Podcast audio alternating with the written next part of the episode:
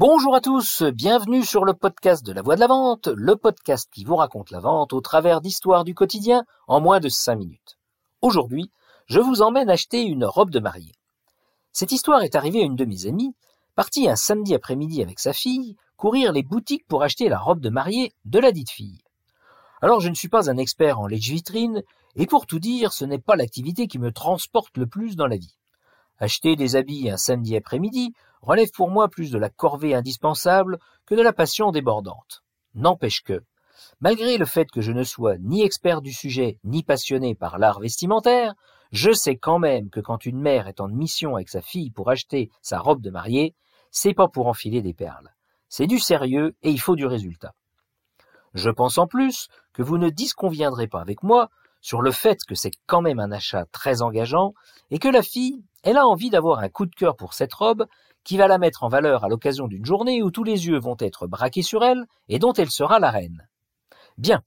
Cette mise au point est en fait, revenons-en à ces deux femmes qui, après plusieurs heures d'arpentage de rues et de visites de centres commerciaux, finissent par se déclarer exténuées de ne rien avoir trouvé et décident, devant le énième magasin, que ce sera le dernier de la journée, et que si elles ne trouvent pas là, elles laissent tomber et verront une autre fois. Bref, les deux femmes qui s'apprêtent à entrer dans ce magasin à ce moment de la journée sont aussi gonflées à bloc et motivées qu'une équipe de All Black pendant le haka en finale de Coupe du Monde. Énergie du désespoir ou heureux hasard, un miracle se produit dès l'entrée dans le magasin. La chance se met enfin à sourire. La fille de mon ami tombe en arrêt devant la robe que porte le mannequin d'exposition. Maman, c'est celle-là que je veux. Ah. Soulagement de mon ami. Banane aux lèvres, elle se dirige vers la vendeuse, à qui elle va faire faire la vente la plus rapide et la plus facile de son histoire, et lui demande de décrocher la robe en exposition. Sa fille veut l'essayer, c'est exactement celle qu'elle veut. À ce moment-là, je peux vous dire un truc, mon amie n'en a strictement rien à foutre du prix de la robe, elle n'attend qu'une chose, composer le code de sa carte bleue et rentrer chez elle. Du billard pour la vendeuse, la vente est faite. Malheureusement, patatras, coup de tonnerre, l'impensable se produit. La vendeuse regarde mon ami et lui dit Ah, je suis désolé, madame, mais ça va pas être possible. Comment ça, ça va pas être possible? Bah, C'est une robe de démonstration, euh, elle n'est pas à vendre. Mais enfin, qu'est-ce qu'elle a de particulier, cette robe?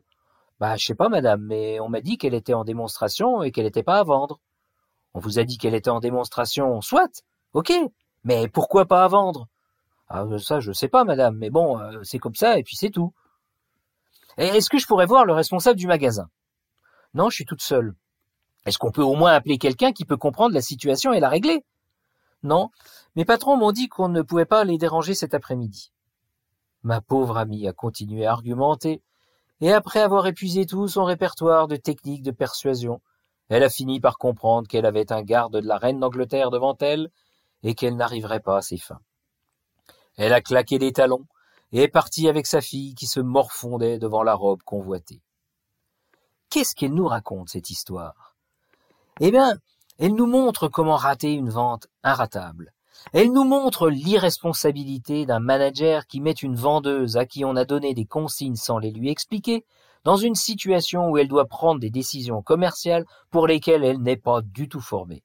Et puis, elle nous montre comment ruiner sa réputation commerciale en moins de cinq minutes. N'oubliez jamais cette phrase de Nietzsche avant de laisser les clés de votre business à quelqu'un d'autre que vous. On écoute seulement les demandes auxquelles on est capable de trouver une réponse. Voilà. Sur ces belles paroles, je vous laisse et je vous dis à bientôt. J'espère que vous avez eu autant de plaisir à écouter cet épisode que j'en ai eu à vous le raconter. Si c'est le cas, pensez à vous abonner au podcast et à le partager. À bon entendeur, salut